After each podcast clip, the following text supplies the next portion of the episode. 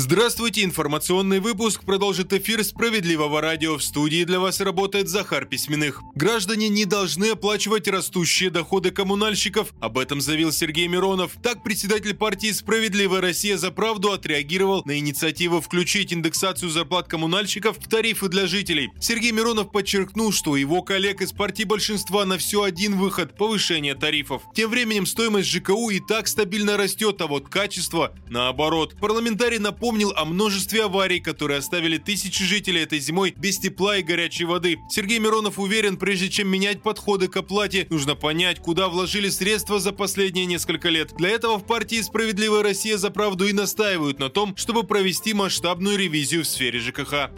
В России в прошлом году выросла заработная плата, по крайней мере об этом отчитались в Росстате. По данным чиновников ведомства, средняя заработная плата в стране в прошлом году стала выше на почти 14% и таким образом достигла отметки в 71 тысячу рублей. Добавлю, в Росстате зафиксировали не просто средний рост зарплаты в России. Согласно отчету, оклад увеличился у работников во всех 50 отраслях экономики, которые отслеживают в ведомстве. А я напомню, что Сергей Миронов не раз призывал не верить слепо статистике. По мнению мнению лидера справедливоросов, чиновники Росстата очень часто выдают желаемое за действительное благодаря хитрым методикам подсчета.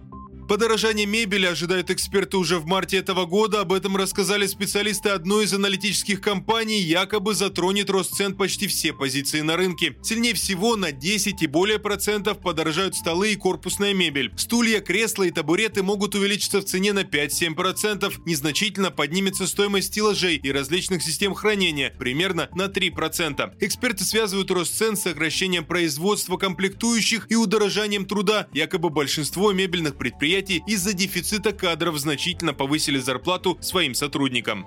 Звонят и просят обновить приложение банка? Скорее всего, это мошенники. Оперативники предупреждают о новом способе обмана. Он стал популярен после того, как банки стали сами часто менять приложения для мобильных телефонов. Суть в том, что вам звонит злоумышленник, представляется сотрудником финансовой организации и просит быстрее установить приложение по ссылке из СМС, например. Приложение это, конечно, является вредоносным. Благодаря ему мошенники узнают необходимые пароли, могут дистанционно управлять мобильным устройством и в первую очередь похищают все средства. Справедливое радио напоминает, не доверяйте тем, кто вам звонит или пишет, и не скачивайте приложения по ссылкам от незнакомцев. Если сомневаетесь в том, что те или иные действия необходимы, сами перезвоните в ваш банк. Это все новости на данную минуту. Оставайтесь на волнах справедливого радио. Всего доброго.